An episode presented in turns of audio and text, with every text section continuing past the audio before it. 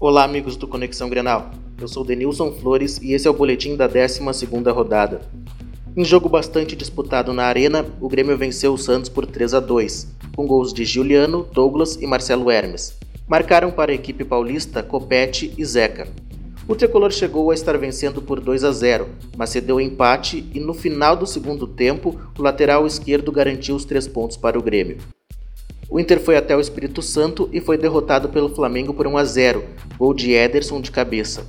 A equipe comandada por Argel não demonstrou o mesmo futebol apresentado na sua melhor sequência dentro do campeonato. Mesmo controlando a maior parte do jogo, o Colorado não teve força para assustar a equipe carioca. Com o término da rodada, o Grêmio está com 21 pontos na terceira colocação e o Inter na quarta posição com 20 pontos. No domingo, às 11 horas da manhã, teremos o clássico Grenal 410, no estádio Beira Rio. Para o Conexão Grenal, Denilson Flores.